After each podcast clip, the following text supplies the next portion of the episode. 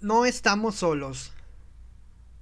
Pareciera que, en el cuarto del rincón de aquella enorme casa blanca, el tipo estaba solo.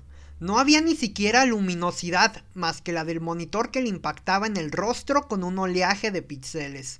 No había almas alrededor, ni sonido, ni siquiera escaparates por los cuales desbordar la atención. Solo por enfrente había dichos a manera de recados.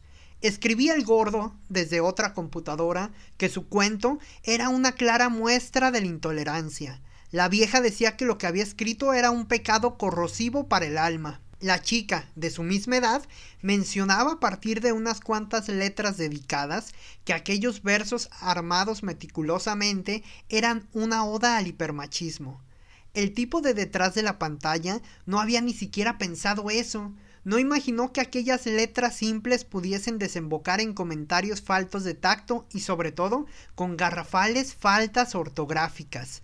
Leer al gordo, a la vieja o a la chica no representaba una disyuntiva en opiniones, eso era lo de menos, pues el chico que estaba enfocado en aquel oleaje de píxeles no era anacrónico a la crítica, más bien detestaba que los autores no tuvieran rostro, porque estaban ahí en algún inusitado lugar, aunque él no les pudiese ver.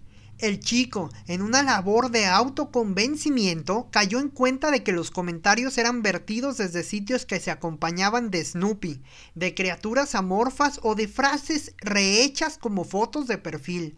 No había ningún rostro, ninguna postura, y mucho menos ni el mínimo afán apacible de poner las ideas sobre la mesa. Todo se reducía a alebrestar con la precaria ortografía que se vertía. No había fondo, por eso, el tipo pudo caer en cuenta de que no estamos solos, estamos rodeados por un séquito de anónimos con el rostro enmascarado que podrán aparecer por cualquier cuarto arrinconado de una casa sola.